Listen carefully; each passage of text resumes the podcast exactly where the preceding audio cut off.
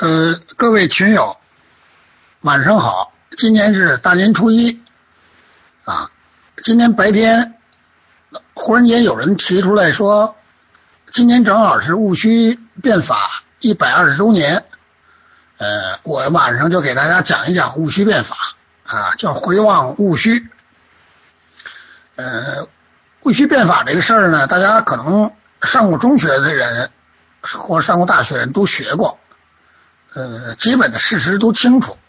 所以我呢就是简要的啊，就是以我自己的这个观点和一家之言讲一讲戊戌变法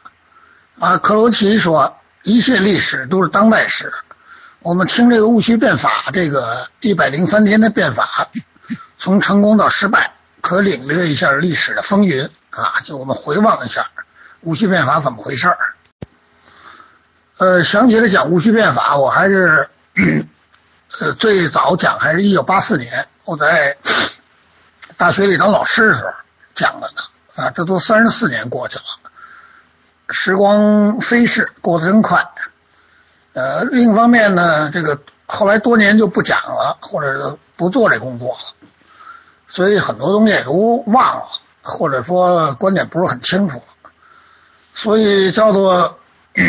一不靠谱人给你们讲一不着调的戊戌变法，肯定有很多时间人物或者或者观点啊或细节上的一些疏漏，所以大家这个姑妄听之，我姑妄说之。好，我们言归正传，一百二十年前，也就是一八九八年，一八九八年三月的一天，在故宫。刚当政一段时间的光绪皇帝正在和他的这个大臣，就是慈禧太后的这个宠臣庆亲王奕奕匡正在聊天当然聊的都是军国大事。然后呢，光绪呢就发了一句牢骚话。他说：“如果还不给我办事儿的权利，我就不愿意当这皇帝了。我愿意退位，啊，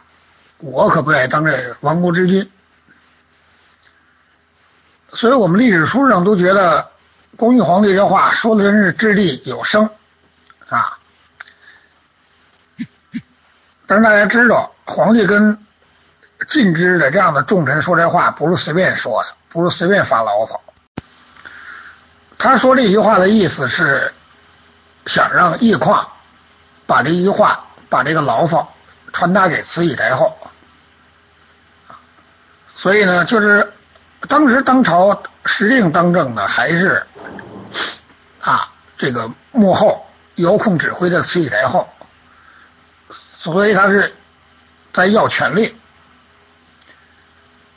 所以呢，就是说任何的朝廷中的大事。改革都不能脱离开太后的掌控，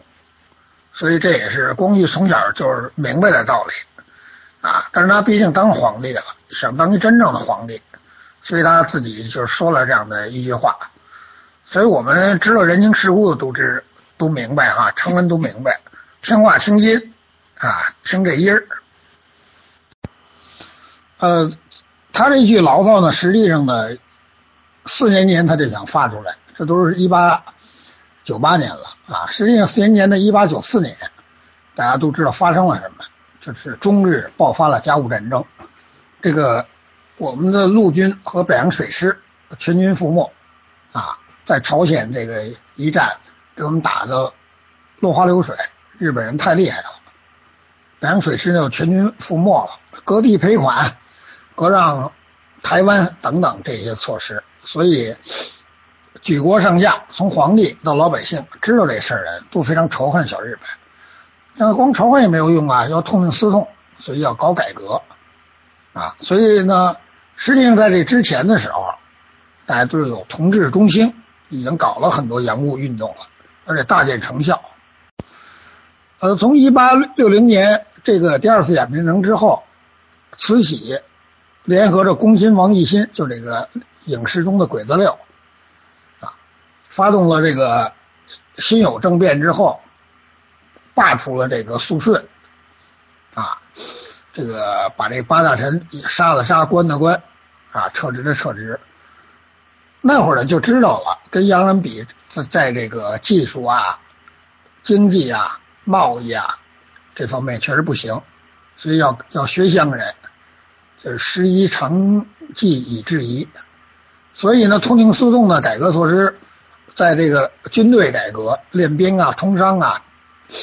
开矿啊、铁路啊啊，搞这个工业制造啊，搞翻译局什等等，大见成效，还派了留学生。去外国，但是这个洋务运动搞了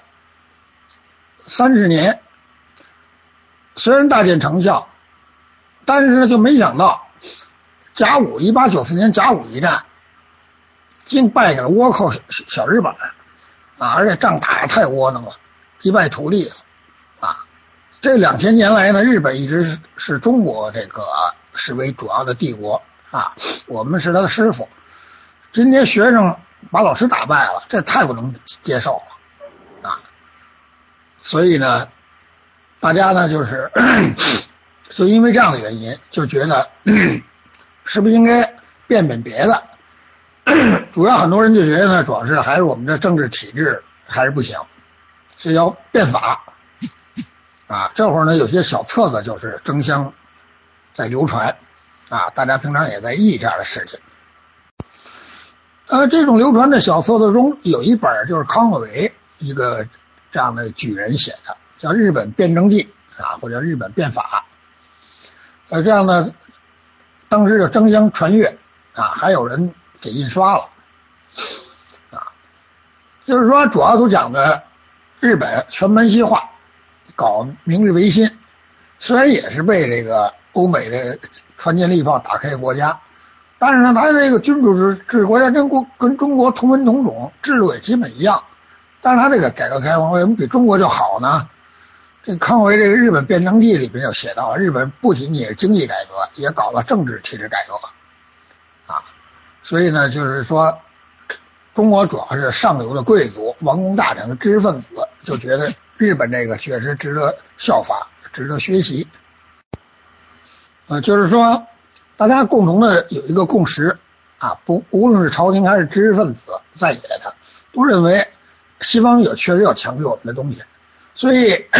办法只能是自强效法西方，所以呢要搞新的经济政策，但是对于经济政策改革方法最根本的，呃还要政治变革，因为没有这样的整体的国家变革，我们贫国家贫穷落后的面貌是不行的。所以到甲午年间的时候，日本一而再再而三的战胜我们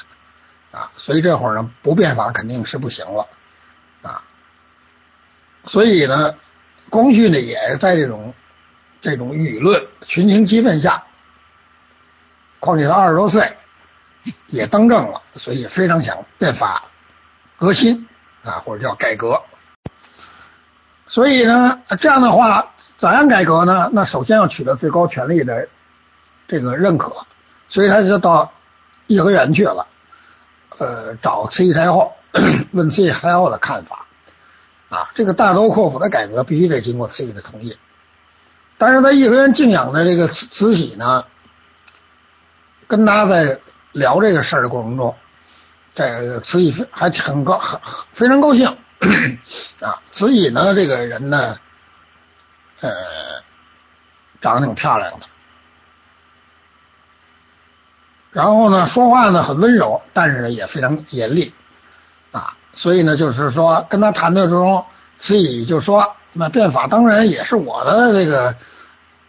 意思了。所以你要搞什么新政，只要不违背祖宗大法，我都同意啊。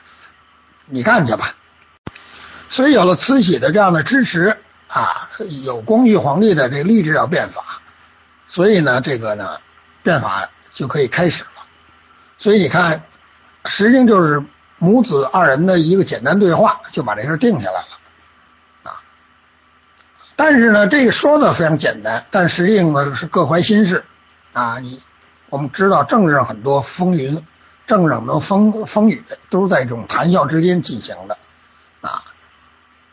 所以呢，这个啊，政治它这个波诡啊云谲啊非常复杂，所以呢，这个看似不经意的对话，实际上它背后的潜台词非常非常多。这个人永远不能把自己心里边想的东西完全正确的、客观的表达出来啊，所以只能是这样的互相揣摩。所以，一八九八年的呃这个六月。光绪皇帝就颁布了一个更新国师诏啊，有的史书上写的叫“明定国师诏”，哎，是呃，其实大概差不多都一个意思，就是颁布了一个国师诏诏书。他的诏书的主要的内容呢，就是说这个这三十多年来想扬过变法自强啊，开了一些这个新的一些科举，就经济科呀，呃，改革了这个武举，就武科制度。而且建建立了大中小学，所以呢，这个人才呢，风气呢，都都可以了。但是呢，有有还是大家认不清形势，没有紧迫感，所以市容工商都要进行全方位的改革啊，就是搞了一个改革的这么一个基本的一国策啊，发下去了。主要的意思是说，大家要博采西方的这个情况，实事求是，然后不要那个空谈。啊，要撸起袖子加油干，所以呢，就是说，呃，鼓励了鼓励了，已经办的这个京师大学堂啊，大家都知道，这都是北大清华的前身，所以皇帝就命令军机大臣和总理各国事务衙门的大臣集中开会，啊，翰林院知识分子、各部各部各部委，就是当时叫各部院啊，这个各个地方的啊，这个。各个省道啊，这个一直到县，所以呢，该上学的上学，该办学堂的办学堂，要培养人才啊，主要就这个意思。呃，当然是一笼统的啊通告，但是当年对全国的震动也是非常大的。所以呢，这个变法，这个这个这个国师诏发布之后，光绪非常高兴，觉得非常有成就感啊。发布完之后，又跑到颐和园把这消息报告给。老佛爷去了啊，同时呢，给老佛爷呢带了几本参考书啊，就是日本变法记啊，各国兴盛记，还有欧洲这个欧洲简史啊，还有俄罗斯变法记。当然，这书里边有些是康有为带来的，就是康有为或者说翻译的，或者找人翻译的，反或者康有为印印刷的啊，还有一本呢叫。呃，孝芬炉抗议啊，这是一个当时一个叫大臣吧，地方一大臣冯桂芬写的，反正总之就是一个改革开放普及性的这样一书记啊，就是要念给慈禧听。嗯，慈禧呢，她呢认字儿，但认的不太多，所以不怎么爱读书啊，所以这些书呢都是光绪在慈禧面前闲的没事儿是吧？慈禧躺在床上啊，或者斜踏在这个这个靠背椅上啊，眯着眼睛，光绪给他念啊，所以母子二人还非常高兴啊，又改革了。光绪给他念这书的时候呢，慈禧当时说：“哎呦，微心大业好啊！过去我搞了这么多年啊，跟着你这个 六叔啊，就是恭亲王奕欣啊，还有一些这个曾国藩呐。”啊，左宗棠啊，李鸿章这些人，但是呢，还是书里讲的明白啊。光绪皇帝一听太后喜欢书，赶快就命令他自己的朝中的这些军机处啊，这个各部员大臣呐，赶快加印啊，大官小官人人手一册啊，先做一些舆论准备。所以呢，这个变法的刚开始呢，看起来是。母子同心啊，而且呢，这个非常顺利，就要展开了。所以到了六月十五号啊，因为从六月十一号开始算吧，就是改革的第一天。然后呢，正式要改革了，慈禧呢就是发了三道这个谕旨啊，交给这个光绪皇帝。这时候他已经归政十年了。啊，但是呢，朝廷中的事情呢，呃，还是他的意思。但是呢，这种垂帘听政的方式，幕后操纵，还要以皇帝的名义下发。所以呢，这个就给他这个慈禧撤帘之后，这个退居二线的这个呃慈禧，就给这个光绪下了三道这谕旨，看着轻描淡写啊，但是里边玄机重重。呃，为什么要这样呢？就是说，按照惯例，皇帝亲政，但是呢，皇帝确实年轻，二十多岁，没有亲政的能力，经验还是少。政治这事儿还得四五十岁的人搞比较合适。就是他政治正也啊，但是呢，他确实需要一些实际的经验，跟你天赋异禀再聪明，他也不行。他政治很多东西是需要你执行的。所以按照清朝的惯例呢，太后呢也应该，就是说。虽然是垂帘，但也应该是嘴上表面上要辞要辞掉，因为这祖制皇帝的亲政，这太后就应该颐养天年了啊，所以这样是一个大家都明白的一个道理啊。这样的话呢，当然光绪就得说这个皇阿玛啊，就这个让慈禧呃继续统治啊，不要走，慈禧三番五次的非要走。所以在这个谦虚客气这过程中，慈禧也说了啊，这个朝廷很多大事儿你这么年轻，非常难为你，你肯定也有很多事儿拿不好主意啊，有小事你就办，有些事儿拿不定主意，你回来再找我来啊。嗯，他名义上是他儿子嘛，啊，实际上又光绪呢既是他的侄子，又又是他的外甥，是他妹妹生的，但光绪呢是醇亲王奕环的儿子。就是他实际上叫监监诏给这个谁了，这个咸丰皇帝了啊。就是为什么这么做呢？其实很简单，就是说清朝的组织不允许太皇太后垂帘听政的啊，所以呢，他选他实际上差一辈儿，这正合适，就太后来这个幕后操纵这一切，还是符合组织的。所以慈禧轻轻的一句话，看似表面上是爱护帮忙，啊，把这光绪搂到怀里，啊，母亲搂着儿子，呃，帮他拿主意，当这个改革开放、搞维新的这样一个呃主心骨，听起来非常好，啊，但是这三道谕旨主要讲什么呢？它主要讲了三个意思，第一个是一二品大臣如果有新的任命。要来皇太后这儿先来啊。第二个呢，说为了保证这政策稳定，特别军权的稳定啊，社会的稳定，维稳的需要，把荣禄这个署理这个直隶总督兼北洋大臣，大家都是直隶，当年就相当于是北京市了，呃，权力更大，实际上管着河北、河南啊、山东。啊，今天说相当于北京市长吧，直隶总督兼北洋大臣。当时最重要的军队就是国防军，几万人或者十几万人，属于北洋管。啊，原来李李鸿章管嘛。但荣禄呢，已经是军机大臣了，啊，已经是这个宰相的地位了。所以呢，这这属于下放，也属于支持一把光绪。大家要听里边的玄机啊。第三呢？太后呢，跟皇帝说，到秋天的时候了，天儿凉快了，然后到天津呢去阅操去，让荣禄准备一些，就是说天津的新练的一些新兵新军，看看怎么样啊？跟皇帝一块儿 去到那儿看看啊，呃，检阅一下。我说到这儿，你是不是想起了我们当今有很多事情，是不是极为相像？一一百多年过去了。呃，一二品官员都要到皇皇太后面前谢恩来，这个听起来也不是什么事儿，一礼仪的事儿。但大家都知道哈，给谁谢恩，那谁任命你，你就给谁谢恩啊。第二道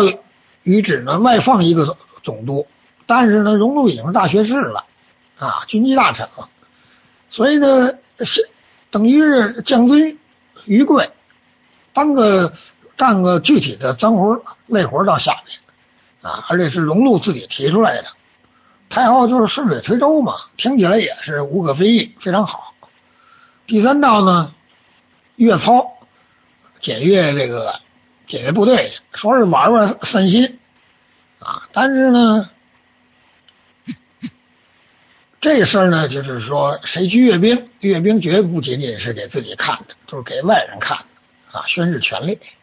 所以今天人看这个谕旨，你要都不三道谕旨不明白的深意，那你就不太太不懂政治了啊，不如。一百二十年前的慈禧太后了，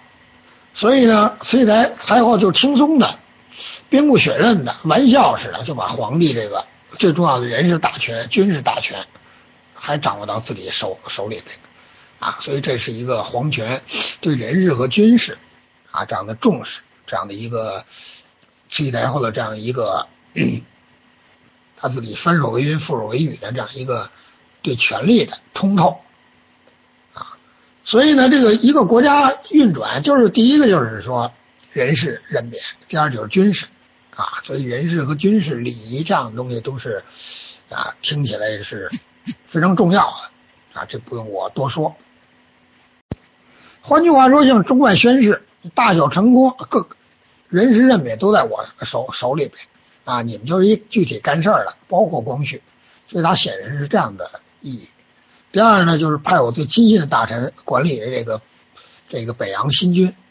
军权也在我手里边啊，你们就别闹事儿了。嗯，大家知道这个直隶总督是全国江臣的领袖，就今天北京市市委书记一样啊，所以呢，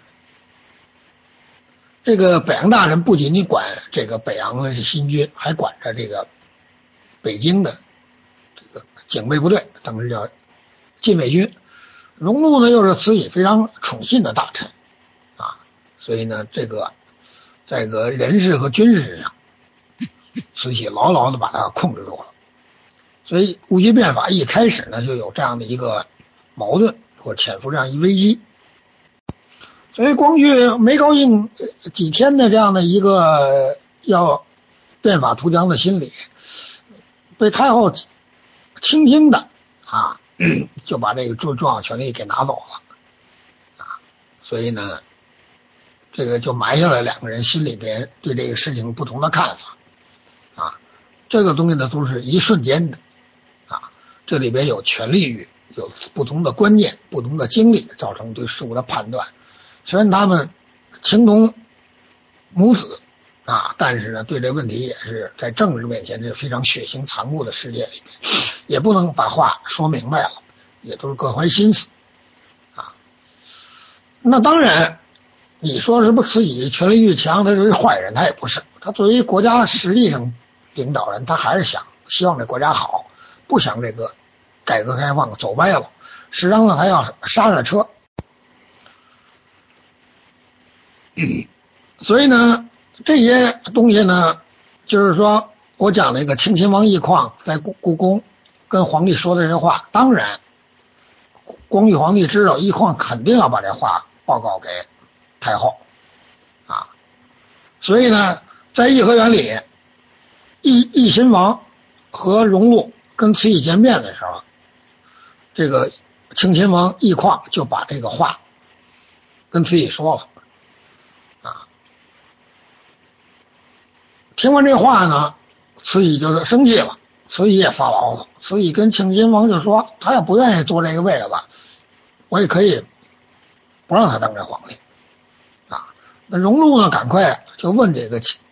这个庆亲王：“这个皇上到底想干什么呀？啊，什么意思啊？”呃，庆亲王说：“那皇上肯定是要变法图强啊！”啊，荣禄呢就是对慈禧说：“这个变法呀，中国这变法都几几千年了，怎么变呢？”哎，这个很多东西都是乱闹，个一年半载啊，最后天下共愤啊，最后也就不了了之了。慈禧呢很大度，说这事儿由这个光绪皇帝办去吧，啊，办办的好，我也乐意；办不好呢，我再给他收回来啊，倒也没什么啊。他年轻嘛，有有这变法图强的心，让他办去吧。这就是易匡跟荣禄和慈禧在颐和园的这样的一个简单对话。所以呢，这个变法就变成成功或失败，或者怎么收拾这个残局这样的一一个局面。啊，这个从人心仁义的博博弈角度来说，光绪皇帝既然你要变法，年轻的二十多岁皇帝你要励精图治，那对你来说只有一种可能，就是成功。失败了，万劫不复。那慈禧呢，就无所谓了，成功失败，成功他觉得更好，失败呢还能挽救啊。所以呢，这个人就在这会儿就是由于不同的权力地位、不同的位置。对于这个结果和过程有了不同的选择，那光绪选择无疑是少的啊，是一独木桥。那慈禧呢有两两两种选择，所以呢，这个一百二十年来一直在争论慈禧到底是支持改革还是反对改革呢？啊，这个大家是争得不亦乐乎。传统历史观一直认为他是反对改革的啊，请你想想根本就不会。其实不是从道理上去理解，你从这个人心上去理解，按照事物的基本的它的逻辑，你就能推演出来啊。其实它不是这样啊。所以呢，当年的慈禧经过那么多年的这个朝廷内外风雨，他应该他更明白啊。所以他开始时候，嗯，你想他二十多岁的时候，就跟着这个咸丰皇帝跑到彼得承德避暑山庄。就第二次英法联军进，这个就是啊，就第一次英法联军，一八六零年，就是第二次鸦片战争，啊，把他赶跑了，差点在那儿，先锋他的夫君要皇帝要死在承德了，回来又发动这个政变，啊，嗯，又有甲午战争这样惨痛，当然他也希望变法好，啊，所以这就是实际上他是支持的，但是大家虽然都支持怎么变，具体怎么做。是有争议的，所以我们传统历史观一直说这个慈禧不支持啊，不支持改革，其实这肯定是胡说啊！你想想啊，直接起因那就是四年前的那个甲午中日战争失败，割地赔款，这对皇帝包括对慈禧都是极大的刺激啊！所以你说这个江山是光绪的江山，嗯，他也是慈禧的太后的江山。而且呢，国家如果富强，使他更有面子，那为什么要排斥呢？啊，再说慈禧这样一个纵横匹克的这样的一个政治家，眼光敏锐，那么聪明，而且他经历了这么多事儿，他不会他不明白这点小事儿。况且这会儿他已经六十三岁了，啊，虽然对西方知之不多，但比一般人还是了解的是是是比较多的，所以三十多年前，洋务运动刚开始，攻击王继新和这个大臣、军机大臣文祥等人引进洋务的做法，实际上是就是他同意的。如果老太老太太他不同意，那个什么曾国藩、李鸿章、什么恭亲王这些这些人搞洋务运动，根本就就没戏。所以这三十多年来，这个变法投降这个这个或者洋务运动一直在中国就没有终止。所以他。嗯肯定是同意的。啊，所以呢，就是说他也勉励皇上光绪励精图治。啊，国富民强嘛，所以他不会对这个有什么成见的，他也不收拾新法，相反，他还有一些这个啊新的一些想法。啊，嗯，比如说这个同治年间，曾国藩提出来派幼童到国外去留学，就是他同意的。嗯，慈禧曾经说过，如果这个大清人不把我们的衣裳改成这洋人，或者改成这个东洋鬼子、日本人那样，啊，只要是初一十五还拜祖宗，啊，只要不得罪祖宗，什么全可以办。所以他就说，祖宗之法是不可变，啊，但是呢，你的变法过程中欺负到祖宗了，不给祖宗留一点面子，这肯定是不行。所以这就是他的改革的限度，啊，所以呢。在颐和园里，光绪去找慈禧谈到要变法图强的时候，慈禧一再说，只要不违背祖宗大法，啊，剩下的具体事儿你就干去吧。啊，当然这个原因是因为甲午战败之后，中国如果继续这样下去，很快会被列强可能瓜分。也可能国土被瓜分，也可能经济啊或者政治被瓜分，所以这个地位就不保了。所以慈禧也在想怎么去搞自强啊。呃，有一次这个清末最著名的一个大臣啊，盛宣怀当过邮政大臣的时候，他就有一次跟慈禧聊天，慈禧召见他，嗯，慈禧就跟他聊聊。啊，所以岁数也大了，六七十岁了，就是唠唠叨问他，慈盛宣怀就说：“这个国家必须得变法图强，要不自强肯定是不行。”所以才我说是啊，我也想自强啊，要不然外国人老欺负我们，我这心里也愤恨不已。所以在同期的时候，他有很多证明，比如在国外留过学，后来也是清满。这个满清贵族的这样的一些女官，像德龄等人写的书，他们后来也入朝为官，也写到了这一点，就是慈禧非常想变革，让中国强大起来。嗯，但是呢，他为什么又要这样做呢？就是说他这个不反对改革，但是呢，他又热爱权力，又怕别人这个把这个，特别是光绪把这个改改革维新的路给走歪了啊，所以呢，就在种种矛盾下，就做出了这样的。他的一些言行啊，让他呃沉着冷静，对权力这个东西有冰冷的这个啊透彻的认识，所以呢，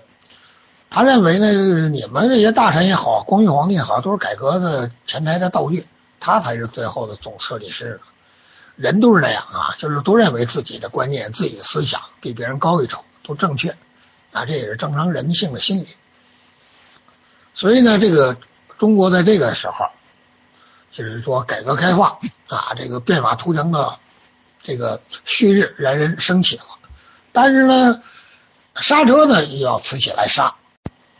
所以改革这样头几天轰轰烈烈，大家都很高兴啊。反正呢，这个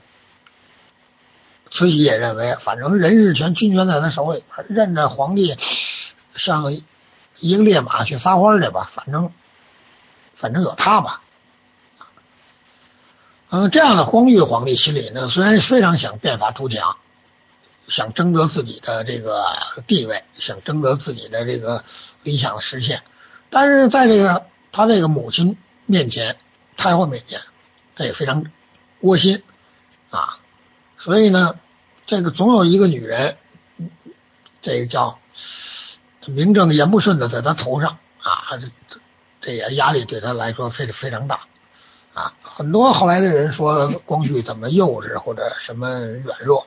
其实不是哈，这个脆弱其实他当不了皇帝了，他不软弱。所以政治家呢，他得培养的他，他就必须得有胆有识啊，恩威并重，有决决断力。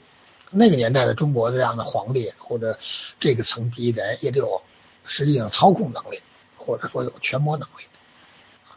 他有没有呢？他具备了一些。嗯，呃，光绪呢只活了三十八岁，啊，跟慈禧等于是前后脚，不到一，呃，不不差了不到一天死的，所以到一八这个这个呃，在这三十多年中，他都是这个他那个姨母啊兼他这个姑母啊，这个慈禧太后在垂帘天听政下长大的啊，所以呢，就是慈禧。卷帘退帘的过程中，其实他也都知道，所以呢，在这种时候呢，心灵当然非常的扭曲。啊，我们看到一个现象，就是说以以道德、私孝等等啊，去绑架一个国家、一个人、一个皇帝头怎么着呢？那慈禧太后平常就在颐和园待着啊，嗯，照照相、划划船、赏赏月、听听戏，挺高兴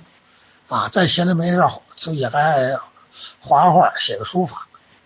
光绪呢，每天忙着这样的事儿，但是遇到大事儿，他还必须到颐和园去。这样的话，一个月他至少有五六次、六七次要奔颐和园跑。大家知道那会儿没汽车，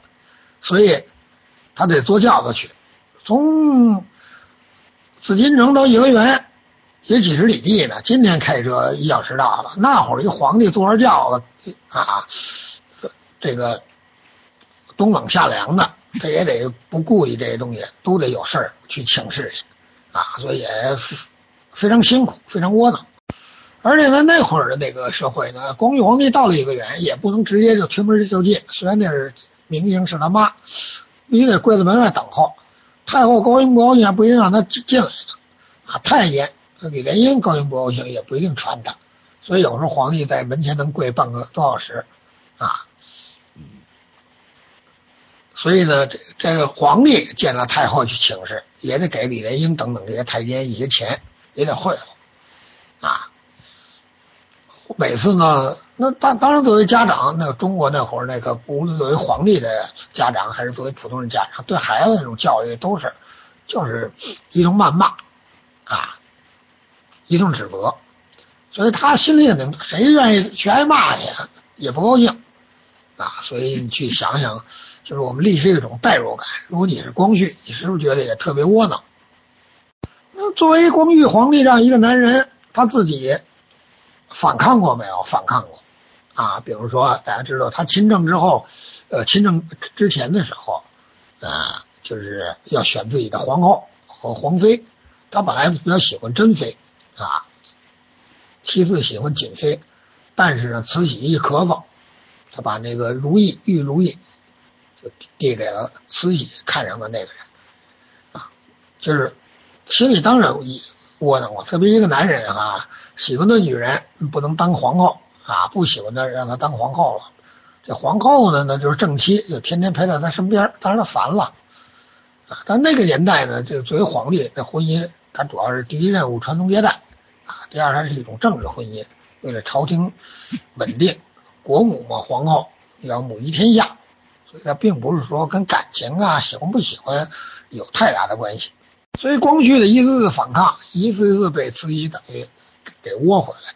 那今年你去这么去看，觉得不太合理或者怎么样？但那个年代就那样，你生活那个年代的时候，你也必须得这样啊。多年的媳妇要要熬成婆啊。所以呢，就是当年慈禧在他心里实际上是是一个回言嘛。所以一个皇帝当时有了这个这么大的权力，他也希望。能有一些反抗，这人一正常的心理啊，所以这幻想呢要夺回权力，这也是正当的。但是这种事儿情只能心里想，嘴上不不能说，所以要通过改革开放，要树立自己形象啊，要把这个权力要争回来。当然，这这是有他自己内部的一个很自然的心理，所以要以革命的名义、改革的名义、行大事的名义，统帅全国来做。当然，变法也好，改革也好，有一个就是时机问题啊。国内外当时都支持啊，举国支持，全国知识分子至少是支持啊。国外这些公使们啊，也都非常非常的支持啊。所以我们有句旧话叫“周随旧邦，鲜于维新”啊。嗯，康有为呢上书跟光绪讲说，只要是改革开放。啊，变法维新，三年中国就大见成效啊！就唯有这个大皇帝能救我中国。那言外之意，慈禧三年之后还不把这权力乖乖的交回给光绪，所以改革呢成了一个筐，什么往里装？改革成了一个一架飞机，谁都想攀附着它啊，非常这个蓝天白云。所以这会儿光绪呢也就二十出头，二十岁。啊，二十出头，那慈禧呢已经六十三了，所以呢，这个时候呢，就是说，当然，今年以今天现实视角，或者我们以上帝视角看，光绪你别那么着急，别那么激进，等等成不了，给他给老太太给熬死了啊！实际上他有巨大的年龄优势，但是呢，光绪呢，他这种深宫长大的皇帝，从小就骄纵惯了。没有这个这样的一个隐忍之心，受过委屈，但是他没有受过真正特别大的委屈，啊，这个人一直高高在上，生活这个不愁吃不愁喝，他这个能力方面对世界的认识就是单方面的，啊，世界上不是全是这样的，所以虽然他心里有失落感，但是他这个东西让他那么年轻去隐忍，他是忍不住的，所以我介绍这个背景大家都知道了，这个双方都同意。母子都愿意搞维新、搞变法，但是慈禧把军权、人权给拿走了，啊，让光绪皇帝自己去干去。光绪皇帝也没有办法，都明白，心里跟明镜似的，只能是给太后去当差去了。嗯，所以呢，他要借助这样的事情达到自己的目的，所以呢，这个就在这样的一个背景下展开的。我们看历史，就是说，它有表面的东西，也有它深层内部的一些东西。啊，刚开始发了这个明令国之诏之后，然后呢，马上光绪又做了两件大事儿。第一件大事儿，罢免他的师傅，就是他的老师翁同龢；第二件叫召见康有为。整个这个满朝文武就惊了，这皇帝是不是就疯了？啊，别人不理解，但是呢，慈禧和光绪皇帝。包括更高级的这样的一些军机大臣们是理解的，皇上也没疯啊。这个改革和维新这些东西必须开始得有点，就是要踢出前三角去啊。这确实是走走光丝摇摇摆摆，非常容易夭折了。所以呢，就是说很多措施呢，看似外人不理解，是因为你不明白啊，就跟玩杂技似的，看着越危险，其实它越不不危险啊。所以呢，必须得动作快。这个局部有这道理，所谓天下武功唯快不破啊，所以呢，戊戌变法这个实际上从六月开始到第五天啊，这个慈禧虽然拿走了军权和和人权，但是呢，皇帝呢出人意料啊，像匹烈马野马一样撒开蹄子要罢免他的老师，要召见。啊，变法第五天，六月十五号的时候，光绪皇帝就是写了发了一圣谕，明发圣谕，罢免蒙东和帝师，啊，说这个户部尚书协办大学士蒙东和啊，跟他一块儿这个谈话中，老老忤逆他，狂悖之徒，啊，所以呢，就是念他在这个玉庆宫。允庆宫多年行走，大概当过师傅的这样开绝为吉啊，给他赶回老家去。这个翁同阁跟光绪真是情同父子啊，而且这会儿翁同龢已经做到军机大臣了，所以呢，实际上是总理大臣，就当朝的宰相，又是户部的尚书，还管着钱，所以呢，他是皇帝的老师啊，还是协办大学士。就是说，半个国防部国防部长，首辅之尊给罢免了，当然就惊了，就乱了。那为什么这样突然间把翁同龢罢免了呢？就是因为呢，这个实际上翁同龢跟光绪之间说不清道不明的关系，他们就一就是又是君臣，又是实际上有点像父子。啊，呃，就翁同龢是老师嘛，老师呢跟学生之间这个关系也特别特别微妙啊，所以呢啊，就是说翁同龢被罢免是戊戌变法里非常扑朔迷离的事情啊，就刚开始这个变法开始，怎么就把这个最主要的人物啊就开学回籍了呢？啊，翁同龢呢又是呢这个当时的这个。状元啊，就是他年轻的时候，状元及第，而且他们家这等于这个两代或者说三代吧，都是这个进士啊，拿过状元的，传为佳话了，有点像过去那个苏洵、苏苏轼、苏东坡那个关系似的啊。而且呢，这个这个像当时李鸿章、袁世凯这些人啊，他们嗯练兵的，他打仗的啊，当时这个。人武夫，那跟翁同龢比较起来，那差远了。翁同龢状元啊，那会儿呢，举国呢都是仰仗着这个科举制度士子，所以呢就是写八股文写得好啊，呃，那个不是长期战争状态，所以人呢都是以学文啊，这个状元及第为这个最高的一些成就啊。说到状元及第，大家都知道，就是说过去那个像。左宗棠这些人开疆拓土也不如翁同龢这样人地位高啊，因为这是在这个入额拜相，中了状元，又当宰相，还当了帝师等于在这个人的名誉面前，这些头衔等于翁同龢是最大的了啊，就取得了最大的一些成就。而且小的时候呢，翁同龢是当着光绪皇帝的老师，太后又那么厉害，所以他翁同龢呢，经常呢就是能够像儿哄着儿子一样哄着光绪。所以这种东西亲昵的关系，几一二十年过去之后，呃，当然翁同龢也不可能每句话说的都那么让光绪爱听，都那么他熟嘛，熟不讲理就会说些略微出格一点的话。所以说一些出格话呢，平常他也不注意，但是皇帝呢真认了真了，这事儿就麻烦啊。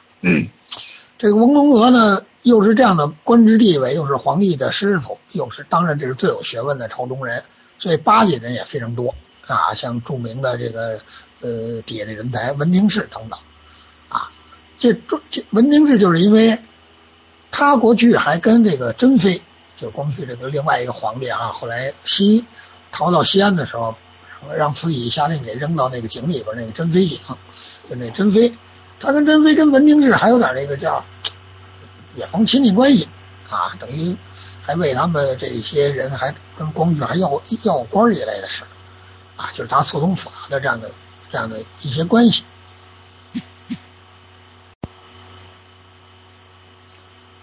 啊，就是讲到了这个呃，翁同龢被罢黜，这个根本原因是什么呢？是不是皇帝对他反了呢？其实皇帝对他呃感情还不错啊，嗯。慈禧对他是不是反了呢？其实也不是，那慈禧这样的身份对于他这样的帝师也是非常呃尊敬的。大家对国师这样东西都是仰慕的，而且这个翁同龢下边门生故吏啊非常非常多。但是呢，说了这么多情况，但到底是什么原因呢？真正原因呢，实际上是可以从甲午这个北洋水师全军覆没谈起。这个马关条约的签订，实际上让中国受了极大的这个耻辱。但这马关条约或者甲午这之战，谁是前边的总指挥呢？那这总指挥实际上是李鸿章啊。这个是战是和，当时这个李鸿章在甲午战争失败之后，适应到了日本的马关春帆楼上签订马关条约，赔钱。割地等等，所以呢，就是战争总得找一个替罪羊，谁是责任者呀？就是李鸿章是，所以让李鸿章拔去这三眼花翎，脱去这个黄袍马褂，严加议处啊！这就是当时的这个道德主义、爱国主义啊，就是朝廷上下都要瞧李鸿章的笑话啊！所以呢，是真正着急的人呢，也没有办法。所以战争一开始的时候，就是说给李鸿章拨银子打仗，但没想到就打败了。啊，打败了倒也不不要紧，在之前的时候，实际上我们知道北洋这个甲午之战，北洋水师啊，包括他自己的练的这个这个北洋的新军，就陆军，都是惨淡经营。虽然国家拨了很多款，但是这个款不到位，或者款拿去修颐和园去了啊，或者怎么样。等等等等这样的一些原因，而且这个北洋这个舰队呢，也买炮弹也好，还是买这个这个更多钱的这个更好的、更快速的兵舰也好，都充斥着矛盾。这里边主要的矛盾就是李鸿章和这个翁同龢的矛盾啊，俩人都是大佬嘛，所以呢，这样的话，李鸿章的这样的这个这个这个部队，就他的这个。管的这些事里边，钱总总不到位，不到位就干不成事儿，所以他也也没办法，就跟翁同龢等于较起劲来。而且对于中日甲午战争呢，到底能不能战胜？开战的时候，李鸿章认为这仗打不赢，根本就就不成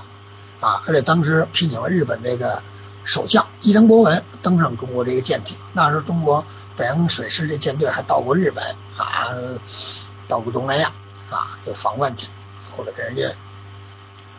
宣扬示威去，伊藤博文登上看过啊，他觉得表面文章，实际上训练呀各方面还不太成。包括日本的这个啊，这个伊东佑亨啊，日本这些著名战将都是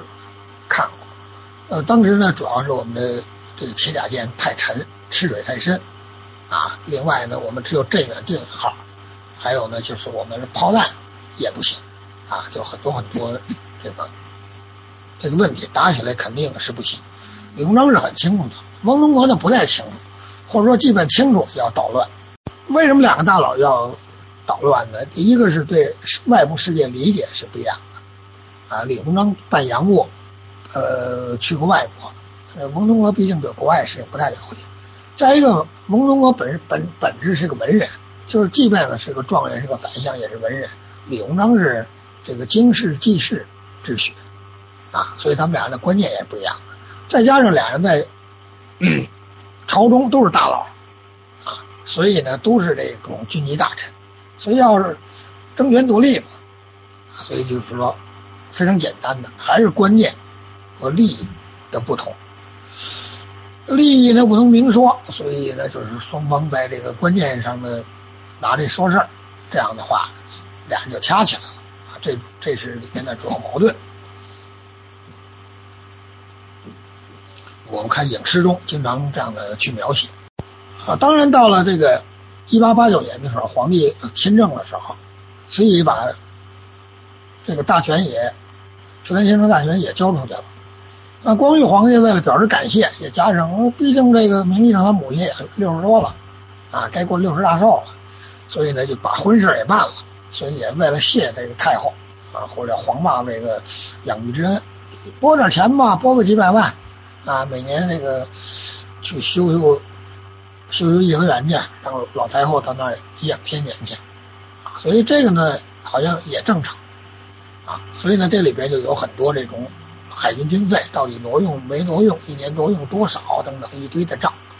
啊。这个公正的说肯定是挪用了，但挪用的是不是这么多？他每年挪用了三三四百万两，你说多吧也不为多，你说少吧好像也不为少。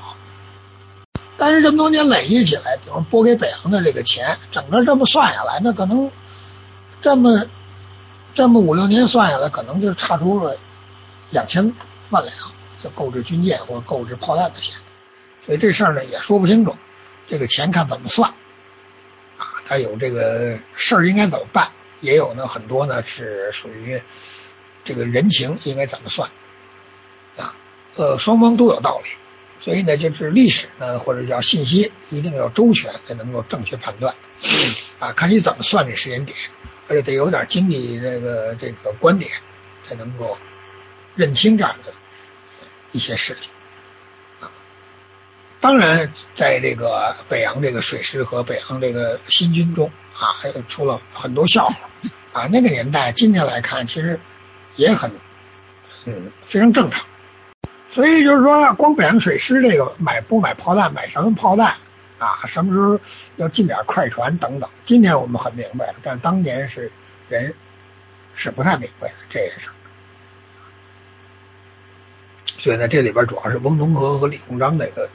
呃巨大的这矛盾。所以呢，李鸿章也会不会亲自出面鼓动别人啊？都是双方都有势力到皇帝那儿到太后那儿去说去那。翁同龢也一样，进了楼台先得月，他也去挤他李鸿章去，所以这样的话，嗯，李鸿章倒台的时候，翁同龢当然是高兴了，但是在这个时候呢，是是是因为什么原因呢？就是说啊，能说到更远，就实际上在太平天国时期的时候，翁同龢的哥哥叫翁同书，啊，当时是一个省长，安徽省长，被这个。太平天国这个攻这个定远城的时候，飞骑生逃跑了之后呢，就是被太平天国给攻陷了。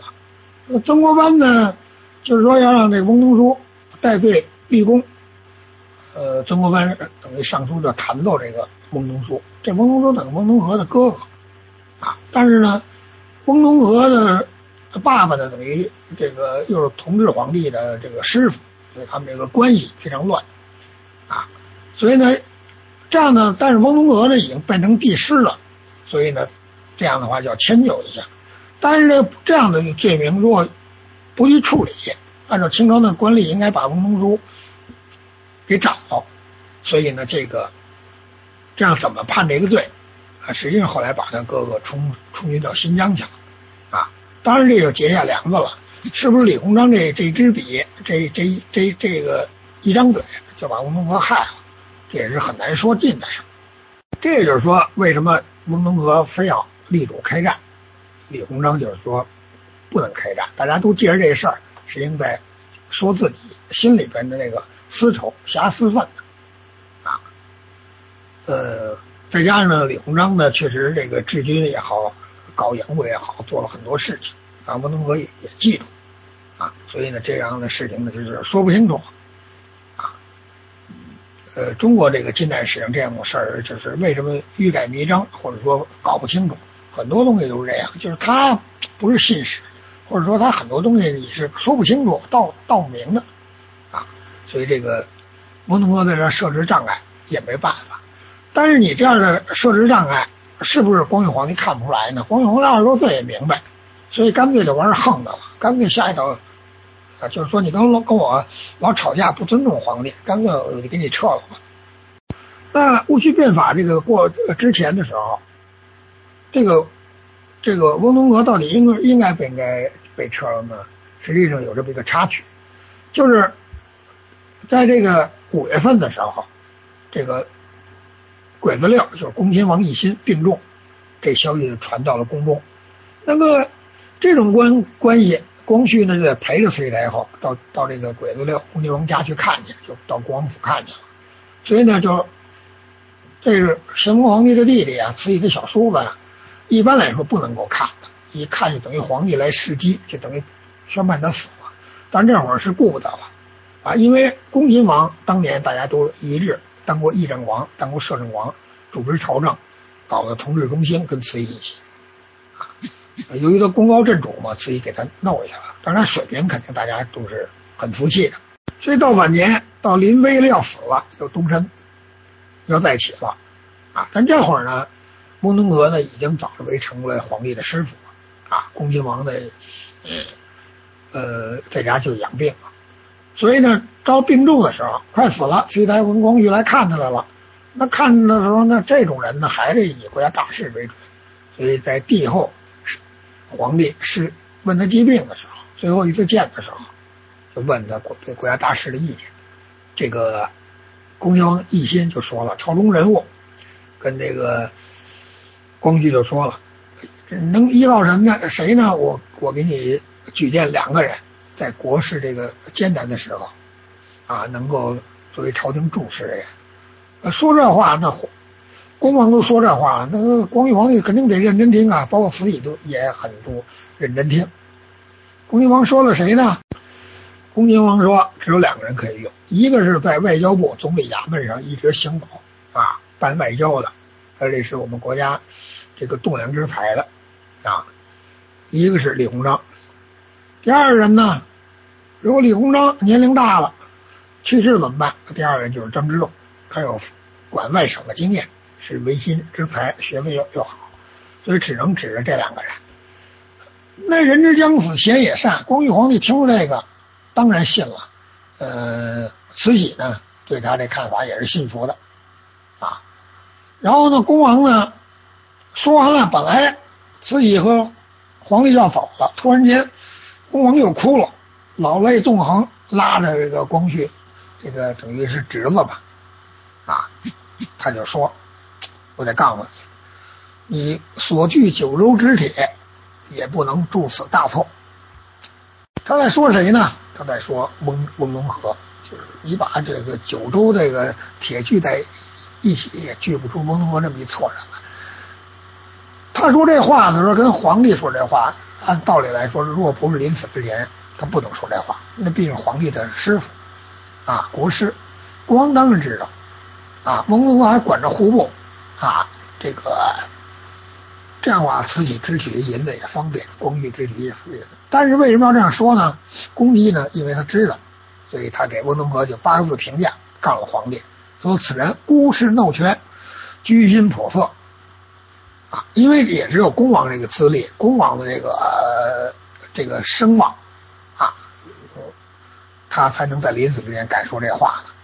当然，他说的对不对？大家可以自行判断分析，啊，啊，在朝中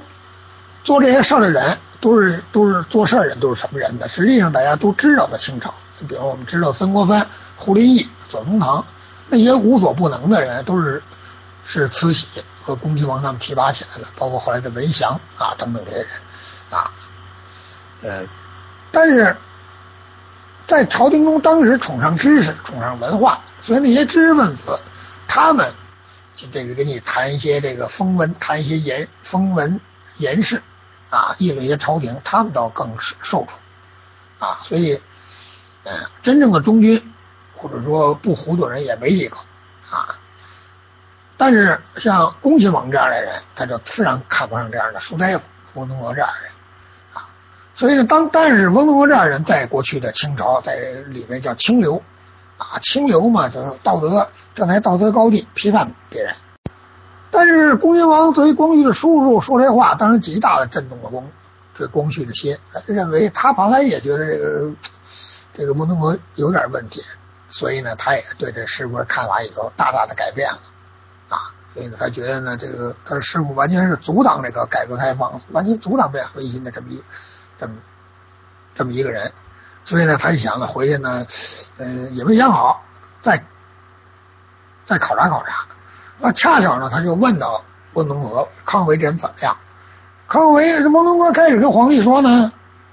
觉得挺好啊，说说话说的挺对的，他上皇帝书写的也挺挺好。但是呢，他看到康有为这势力越来越大，皇帝可能要重用，翁同龢又担心，所以呢，又很客观的说了几句。说康有为流于这个清谈，这个野心太大。我们这会儿听啊，翁同龢说的对不对？他说这两个完全相反结论，其实都是对。就是说他是挺客观的，康有为确实是这样人，不同场合。但是皇帝听了不是这么想，皇帝在找茬儿，在找事儿呢。皇帝就说，作为帝师跟我面前啊，出尔反尔，今天说这个，明天说那个，完全是一个居。也是居心叵测这么一人，所以呢，就以这个名义，以这个名义，就把这个翁同龢就是赶走了啊，还是保举他，开地回乡，就是回你老家去，滚回去啊。所以呢，就是这样的时候，对于翁同龢那打击那就太大了。而且呢，这个按照他跟皇帝这么多年的交情，他又是帝师，他在临走之前。从上书房允清宫走的时候，拿点东西。那当然，他想皇帝会不会念为他从小教的书，给他当老师这个情分上，送送他呀，或者跟他说两句好话呀？啊，但是他发现根本就没有啊，皇帝根本就没理他，在那还等半天，心更凉了啊，就是，自杀的心全有了。你想想，就是失失去了圣眷这个啊，这个对他的这个。喜欢啊，他就觉得在皇帝心上下了这个二十年的功夫，他白下了。嗯，才知道那会儿的老师、帝师跟皇帝实际上几乎日夜在一起的啊，嗯，比父亲还要亲的人，这当然非常失望。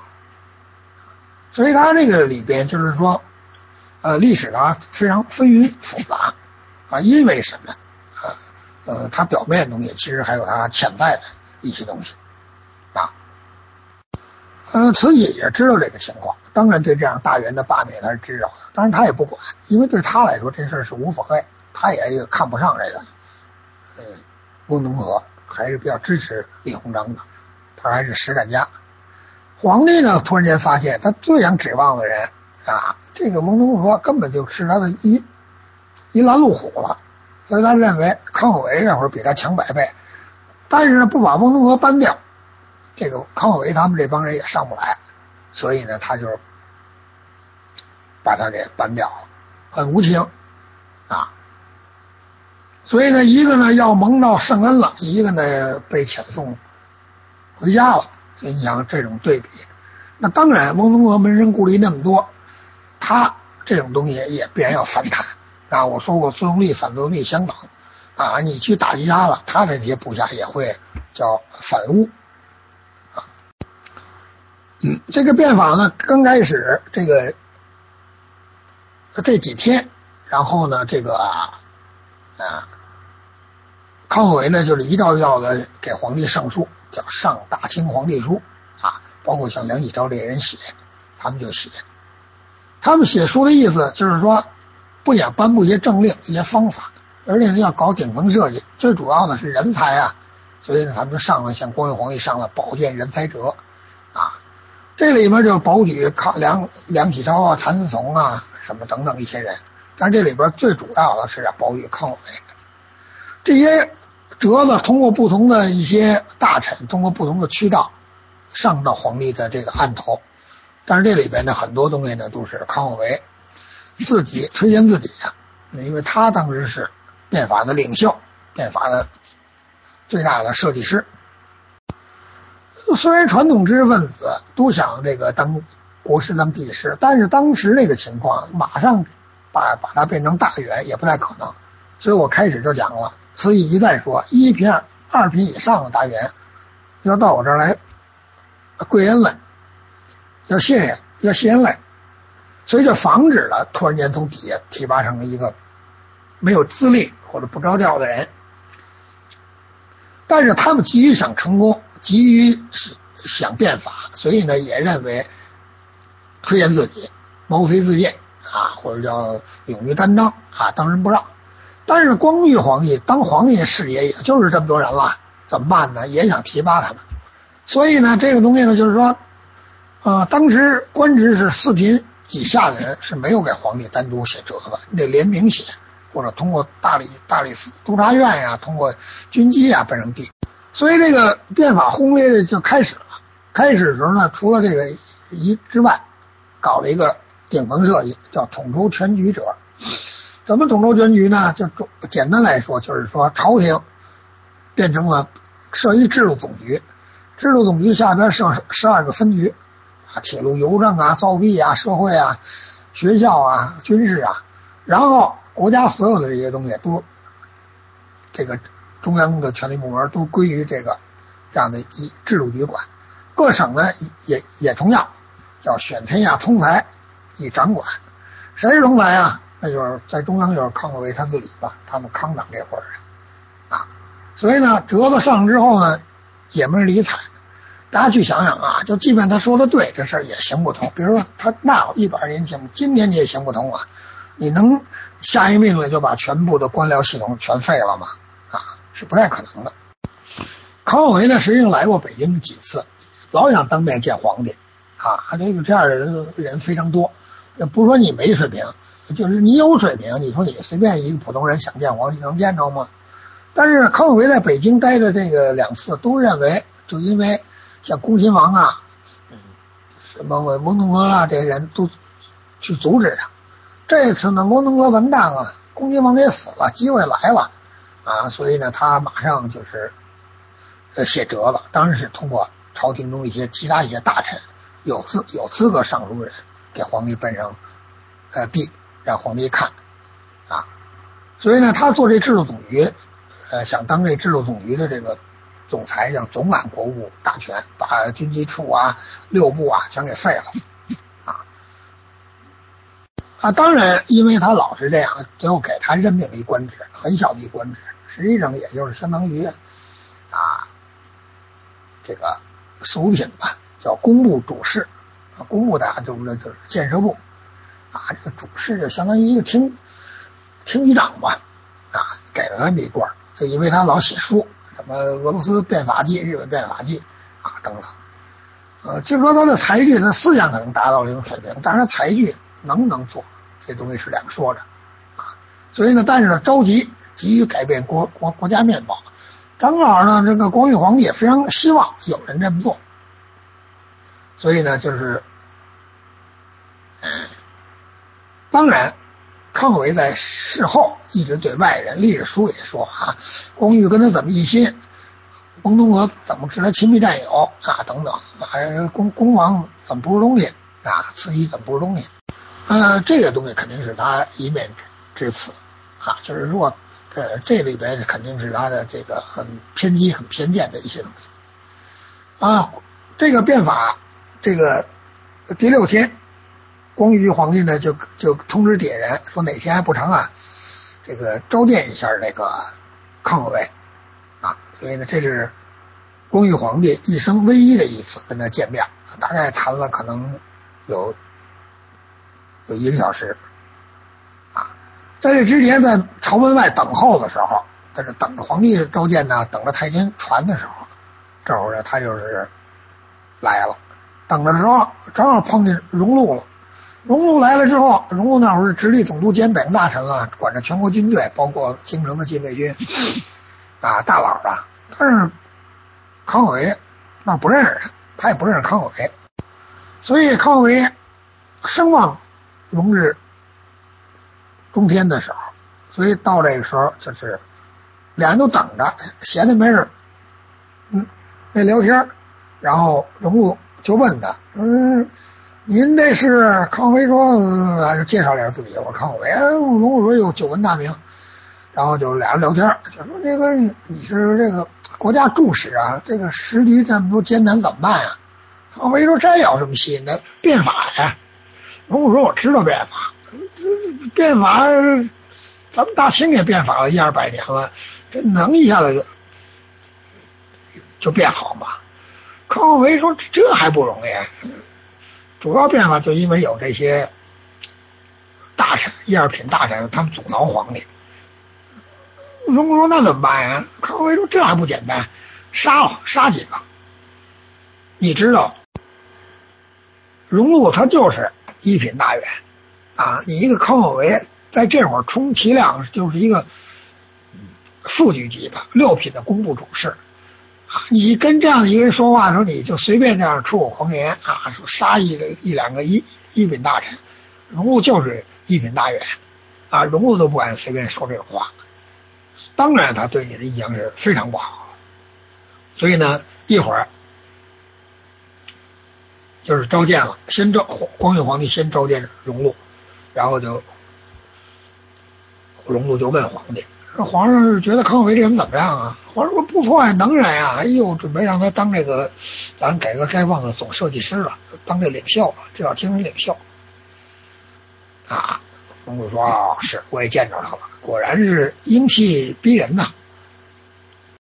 那荣禄这样的大大大员，当然遇见李鸿章和遇见慈禧太后，就要跟慈禧太后说这事儿。这个康有为这样的小年，这样的一个。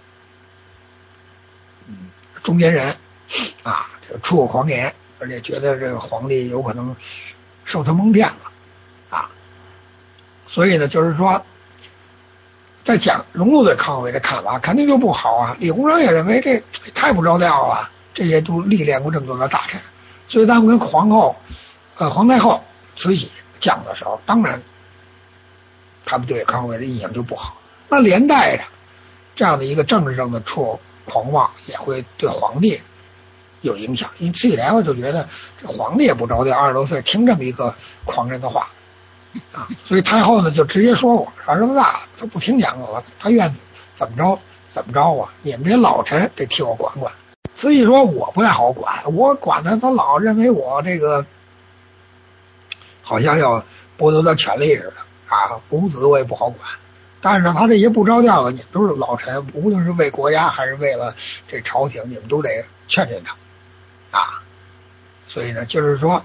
按实际上呢，从组织上、从规矩来说，像这个六六品的官员，皇帝是不能召见的，皇帝不能谁都见啊，只能见一定品级的的官员。所以呢，像康有为呢，他毕竟没在朝廷里工作过啊，属于这种知识分子啊，这个勇敢无畏，这个。这样的东西，有时候政治或者说这种大的格局下，哎这一句话就把这事儿能给颠覆了啊！所以呢，这这样的话就是说带来了他这个这个对于这个啊戊戌变法这个基础就不好。知识分子毛利说啊，修道造反十年不成，还有一个他毕竟你就是说没干过，缺乏实际上运作经验啊，就是看人挑担你不吃力。啊，还一方面呢，皇帝确实太年轻，所以呢，这这样的东西呢，就是，呃，就把给这戊戌变法，实际上这个前期这个底子打的不好，这里边虽然看着方向正确，但是危机四伏，啊，就是康有为也是，那会儿他还是没有政治经验啊，随便就说杀人，而且你在紫禁城里跟荣禄说这话啊，所以呢是一个非常没有经验或者非常轻率的这样的，图逞这个口舌之快，这样的话就口舌之快可能要酿成最后的血光之灾。所以中国知识分子这样的一个宿命。啊，喜欢大言盘盘、大言不惭，喜欢给国家出谋划策，但是没有实际的经验，啊，又愿意当国师、帝师，当王凯越这样的啊，当王佐之才。所以呢，但是呢，由于不掌握全盘情况，信息缺漏，知识上有认知障碍，又是那颗雄心、报国之心，所以就容容易把这样的东西。呃，社会、呃，政治或者改良或者改革这样的大计，全盘的、复杂的，给弄成革命的、烂漫的、激进的，啊，就是实际上这事情最后完了。当然，我们是效果主义，我们看的是结果，啊，所以呢，他们在过程中，他们不能隐忍，啊，就是不够老了，不够沉郁，所以造成了这个戊戌变法，实际上是惨败。啊，知识分子有这个毛病啊，或者年轻人有毛病，自认为自己读点书，胸中有雄兵百万啊，但是他们不知道现实社会，特别政治啊，国家政治啊，这些东西叫坑灰未冷山东乱，流向原来不读书啊，历史啊，政治中它更多的是血与火啊，特别在那个年代，罢免了文宗阁，紫禁城就传来了光绪的召唤啊。要皇帝要进召见康有为，要把他捧为改革的精神领袖啊。我们讲这意思是一个知识分子越界太多，或者跟政治掺和太多，或者太有政治野心，就是对于个人也也好，对于国家也好，就要悲剧了。好，今天是大年初一，我这个戊戌变法，呃，可能要分几次讲。啊，讲太笼统了就没意思，讲太细致了也没意思。把我一些自己的个人的看法，或者是不太流行的个人观点跟大家说一说。嗯，大概谈了一小时二十分钟左右了。嗯，太长可能大家受不了。又是过年，所以暂时先谈这么多。呃，如果大家有什么意见，我可以跟大家讨论。然后过两天可以这个这个话题能继续聊。好，谢谢你们收听，讲座今天完毕，谢谢谢谢。